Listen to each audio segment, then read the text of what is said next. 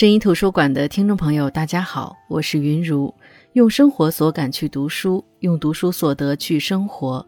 喜马拉雅 FM 是声音图书馆的独家播出平台。那本期声音图书馆我们要分享的这本书是《情绪急救》。曾经有人做过这样的调查：女人在生育完成后，由于身体、生理、情绪等因素的影响，患上了抑郁症。当她们告诉自己的丈夫时，大部分丈夫并不相信自己妻子的话，甚至有人称自己的妻子过于矫情。可见，由于情绪因素导致的心理健康问题是极度缺乏关注的。就像这本书《情绪急救》当中说的那样，感冒不治疗可能会变成肺炎，伤口不包扎可能会引起感染。同理，因拒绝、失败、孤独、自卑带来的心理伤害不愈合。会带来什么难以预料的严重后果呢？不可否认的是，生活中有些情绪是难以控制的，但是只要我们足够重视，并采取相应的缓解措施，便可以防止一些心理问题的出现。本书作者盖伊·温奇多才多艺，身兼多职，他是纽约大学临床心理学博士，在研究减轻心理压力方面有着自己独到的见解。一直以来从事私人心理医生工作，也是知名的主持人和作家。他善于总结自己在行医过程中的经验和办法，并积极运用情绪急救的方法，帮助病人摆脱病痛折磨。为了能够帮助更多的人治疗心理疾病，他出版了《情绪急救》一书。可以说，这本书对于那些经历过或者是正在经历心理创伤的人来说，是一剂摆脱疾病的良药。也是一本必读书籍。那接下来我要跟大家讲一下这本书当中比较常见的心理伤害以及一些情绪急救的方法。相信大家掌握了这些方法之后，便可以从容应对心理问题，进而摆脱心理疾病的困扰。第一种，遭遇拒绝。可以说，在生活中，拒绝是时刻存在的，几乎每个人都会遭遇拒绝。例如被客户拒绝、被朋友拒绝、被陌生人拒绝等等。其实，当我们被拒绝之后，心理上或多或少的都会受到创伤，甚至在被拒绝的那一刻，就像有人往自己的心里刺了一刀一样，苦不堪言，并且这种被拒绝的痛苦会牢牢地印在我们的心里，不论何时都不愿被提起。每当你想用理性逻辑来说服自己忘记被拒绝的痛苦时，你都会发现你只是在一味的安慰自己罢了。你并不会忘记曾经被拒绝的痛苦，甚至会不断的反思是不是自己哪里存在问题才被别人拒绝。你要时刻记住，被拒绝并不是你的错。面对被拒绝的痛苦，你要学会及时处理自己的心理创伤，避免给心理造成更加严重的负面影响。当我们了解了被拒绝的痛苦后，那让我们通过这本书一起来看一下被拒绝之后的治疗方案吧。疗法方案一，是你要学会与自我批判争辩。其实很多时候被拒绝并不是你自身存在问题，客户拒绝你推荐的某种产品，很可能是因为另一种产品更加适合他的需求，而你的产品型号恰好与他的需求不一致。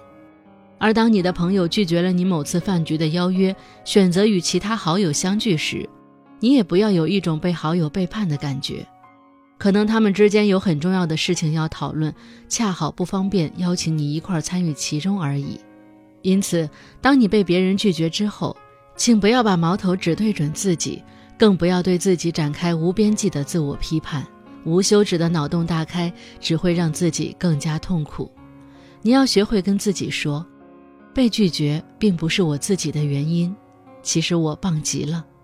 疗法方案二是修补社交感受，也就是说，当你被别人拒绝之后，不要自怨自艾，学会去另一个圈子寻找自己的归属感。很多时候，我们被别人拒绝之后，会产生一种社交恐惧感，在跟这群人接触时，会有些犹豫不决。这时候，请你一定要克服内心的恐惧。寻求社交网络的帮助和支持，例如，你可以选择与自己的家人度过美好的亲子时刻，你也可以去帮助一些需要你帮助的人，和他们一起谈谈心。这时候你的被需要感会有很大的提升，与此同时，你的社交自信也会随之而来。尽管你难以在短时间内摆脱被拒绝后的挫败感，使用修补社交感受疗法之后，相信你会好受很多，重新拾起自己的理性和逻辑，帮助自己早日走出低落的情绪。第二种情况，遭遇孤独。当今世界，孤独作为一个世纪话题，一直围绕在我们的生活中。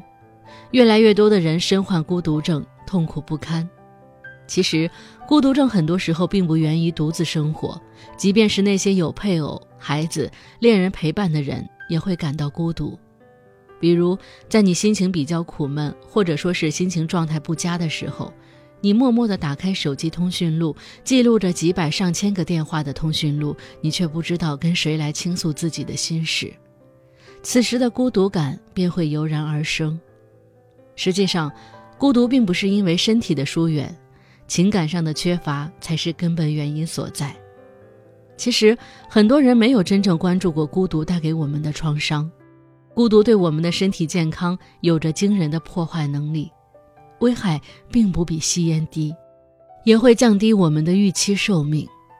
当然，在很多事情，孤独是暂时的，即使我们不采取治疗，也会自我痊愈。但是，当我们长期处于孤独的状态，我们就一定要重视孤独所引起的心理创伤。下面，我们一起来看一下治疗孤独在这本书里有哪些疗法。疗法方案一是。学会过滤消极负面的有色眼镜，孤独感会让我们产生很多负面情绪，像悲观、不自信或者恐慌等等。我们会自然而然地认为别人是排斥、不喜欢我们的。长此以往，我们就会越发缩小在自己的小空间里，不愿意参与社交，即便是与别人交往，也会抱着谨慎、怀疑的态度，犹犹豫豫的态度，让别人觉得我们很不诚实。久而久之，别人也会远离孤独感爆棚的你，这就形成了一个孤独的死循环。因此，首先你要学会丢掉这种人设，告诉自己没有人会平白无故的不喜欢你，只是相互之间并不了解。选择一个大家都感兴趣的话题，促膝而谈，敞开心扉，交流情感。相信，当你学会过滤消极负面的有色眼镜时，你一定会找到那个和你相投的人，陪你一同走过孤独的困扰。第二种疗法便是去收养一只宠物当朋友，千万不要去低估小宠物的力量。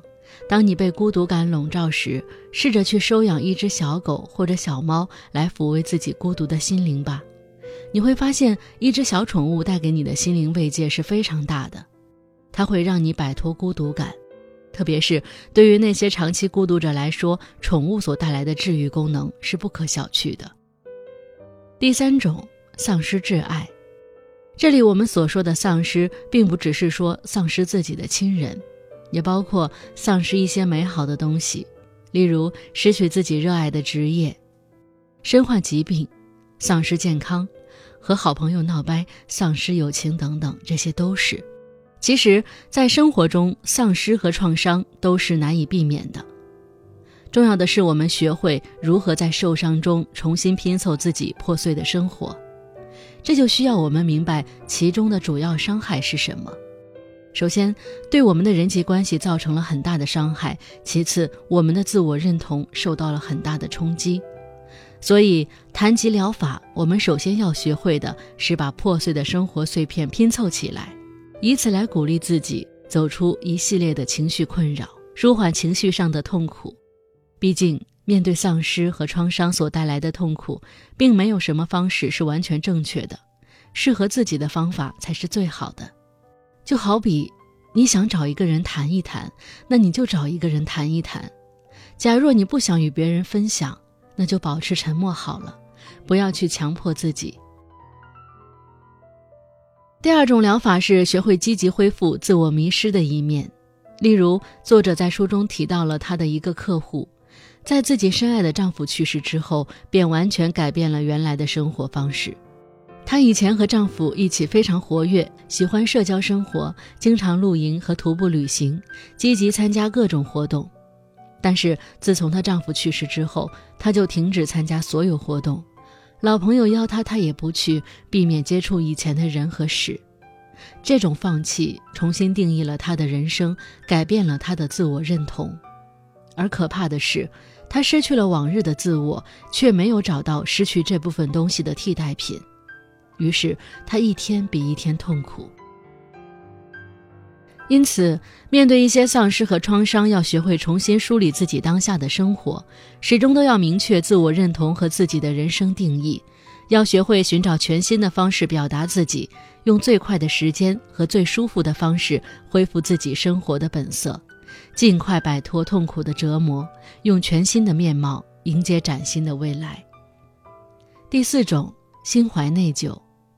研究发现，人们每天大约有两个小时会感觉轻微的内疚，每个月大约有三个半小时左右感受严重的内疚。在某些情况下，内疚感会持续几年甚至几十年。尽管在生活中，内疚对我们的影响并不像孤独感那样强烈，但是它对我们的生活的影响也是不可忽视的。它的伤害来自于它会随时提醒我们在某些事情上违背了做人的标准。会让我们觉得在一定程度上背叛了自己。如果伤害到了别人，那我们的良心也会受到谴责，甚至让我们一想起来就会难受不已。这个时候，你就需要及时启用我们的治疗方案了。疗法一是要学会实施有效的道歉。这里我们所说的道歉，并不是说对不起那三个字那么简单。首先，我们要在内心肯定对方的感受，并对已经发生的事情表示深深的遗憾。其次，要郑重地和对方说对不起，最后才可以征求别人的原谅。因此，有效的道歉最重要的就是需要真诚的态度传递。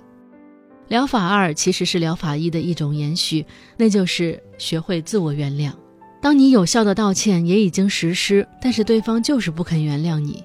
又或者是你根本找不到受害者，那你就不要一味的沉浸在内疚之中，学会原谅自己吧。但是你始终要明白，自我原谅是一个过程，绝对不是你的一个决定。自我原谅是建立在足够的自我谴责之上的。你的内心已经受到了极大的惩罚，当过度的内疚于事无补，甚至产生负面影响的时候，这个时候你就要学会自我原谅了。第五种。失败感，相信大家对于失败感并不陌生。从我们牙牙学语开始，我们就不断的在经历失败。即使是再成功的人，也难免失败。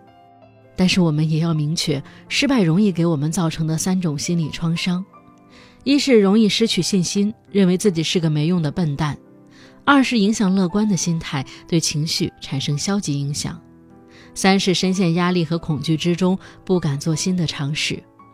其实，对待失败的态度，恰恰能决定我们的人生是否成功和幸福。掌握必要的疗法还是很有必要的。